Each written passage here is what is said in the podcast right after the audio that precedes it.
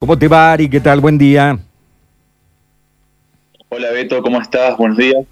Así es, la, expectativa que hay en, Washington y en todo Estados Unidos es muy alta, producto de que si bien los números muestran una diferencia, una pequeña diferencia a favor de Joe Biden, al no ser eh, los votos acumulados a nivel nacional, sino la cantidad de electores que los, candidatos suman en cada estado claves, eso hace que la disputa todavía no esté no esté cerrada y el escenario todavía está abierto para ambos candidatos. Claro, le vamos a explicar a la gente que la elección en Estados Unidos es indirecta. O sea, lo que se eligen son electores dentro de cada uno de los estados, que esos electores después son los que eligen al presidente.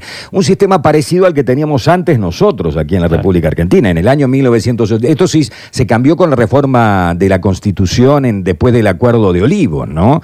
Eh, hasta entonces, eh, eh, Alfonsín, si bien ganó la elección claramente también ganó por la cantidad de electores que había tenido. Pero, por ejemplo, en la elección anterior de Estados Unidos, quien gana en cuanto, quien sacó más votos, digamos, claro, eh, fue Hillary, pero la, eh, ganó, terminó ganando por los electores Trump, Ari.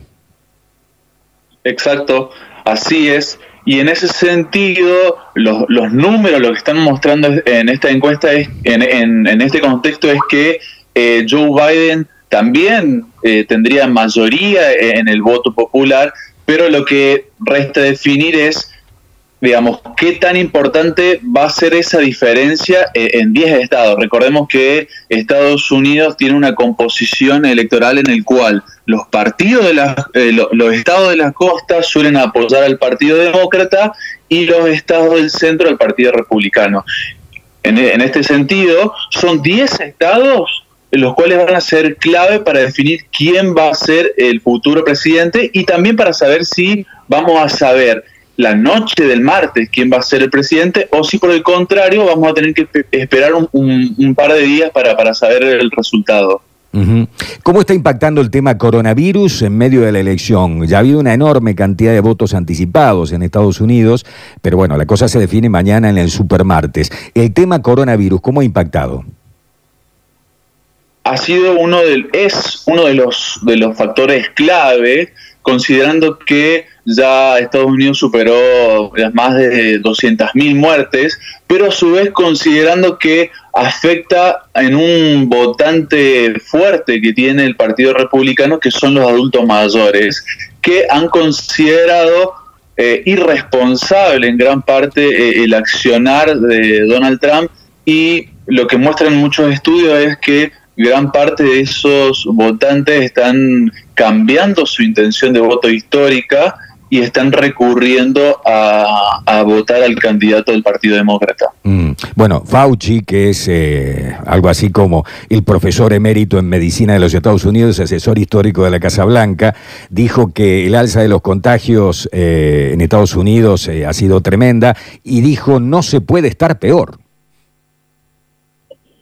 Sí, y en ese sentido hay que, hay que recordar que los últimos discursos de Donald Trump han, puesto en duda el accionar de los científicos y no solamente eso, sino que también podemos, eh, es posible ver en, en, los últimos actos de campaña cómo Donald Trump y Joe Biden han optado por diferentes accionar, mientras que Donald Trump ha realizado actos masivos, en muchos casos sin máscara y sin respetar el distanciamiento social. Por el otro lado, eh, Joe Biden ha decidido realizar actos con menos gentes, eh, con menos personas, perdón, y realizando y respetando el distanciamiento social.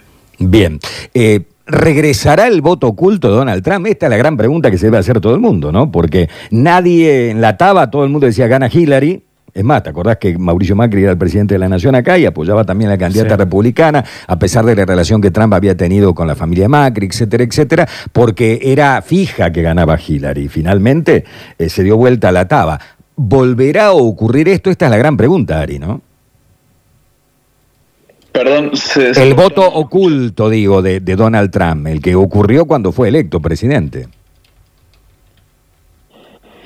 Los números hoy no lo están mostrando y a su vez, a diferencia del escenario del 2016, ese voto oculto, digamos, ese, ese, voto vergüenza no, no, existe en el sentido de que Estados Unidos se encuentra en un nivel de polarización muy alto y los ciudadanos no dudan en mostrar su identidad. Em, es por eso que lo, existe el alto nivel de, tensión entre, entre ambos espacios políticos.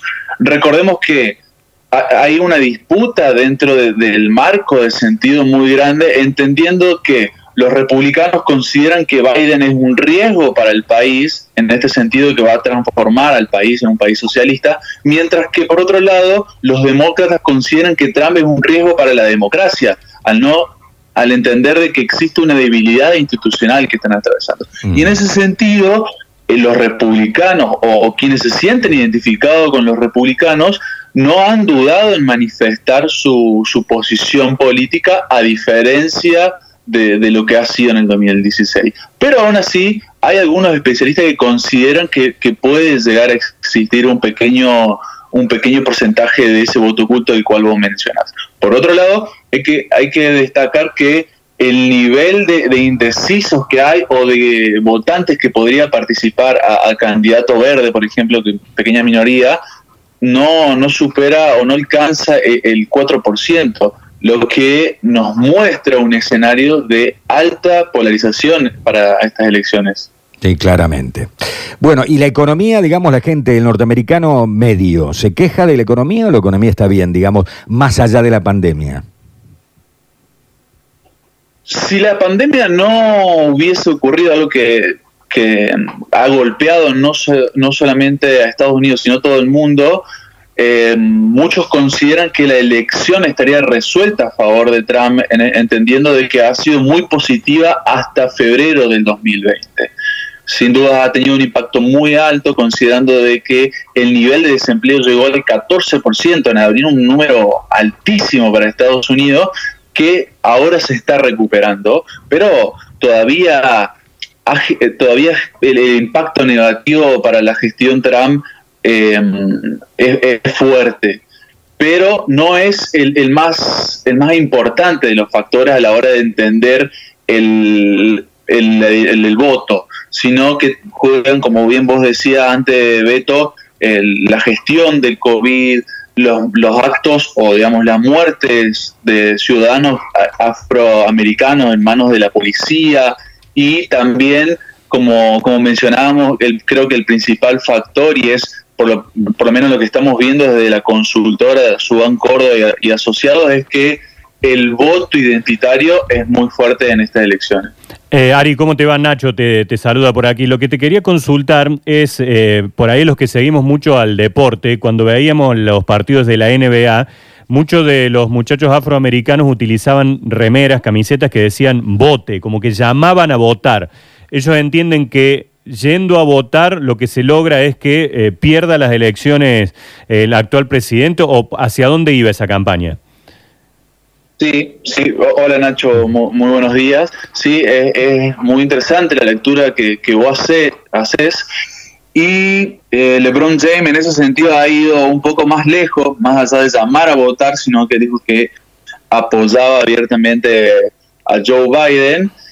Y en, ese sentido, lo que también es posible advertir es que esa campaña ha tenido un efecto muy alto, considerando que el voto temprano en el 2016 ha sido de 55 millones contra 93 millones al día de hoy. ¿no? ¿Qué quiere decir esto? Que comparando comparado con la, la, cantidad de participación que hubo en el 2016, que fueron de 130 millones aproximadamente, hoy ya votaron dos de cada tres votantes de las elecciones pasadas. Y todavía nos, nos queda, como bien decía Beto, el, el super martes. Claro. Bueno, y vamos a esperar a ver qué pasa el Supermartes. Seguramente mañana y pasado mañana volveremos a molestarte para ver qué está ocurriendo. El día del Supermartes, el día de la elección de manera presencial y ya con los resultados seguramente, porque en Estados Unidos con el sistema ya por la noche se sabe, ¿no? Eh, por último, para que la gente le quede claro, eh, a ver, Hillary Clinton sacó casi 3 millones de votos más en 2016 que Donald Trump. Sin embargo, Donald Trump sacó 340 electores, consiguió 340 304 electores contra 227 de Hillary Clinton. Ganó la elección en votos claramente y perdió muy significativamente la elección a nivel cantidad de electores. ¿Mm? Esto es lo que hay que tener en cuenta para la elección. Ari, querido, te mandamos un abrazo muy grande. Gracias por el contacto. ¿eh? Muchas gracias a vos, Beto. Un saludo muy grande para Nacho también y para toda la audiencia. Estamos en contacto. Muy bien, estamos en contacto. Ari Titonel.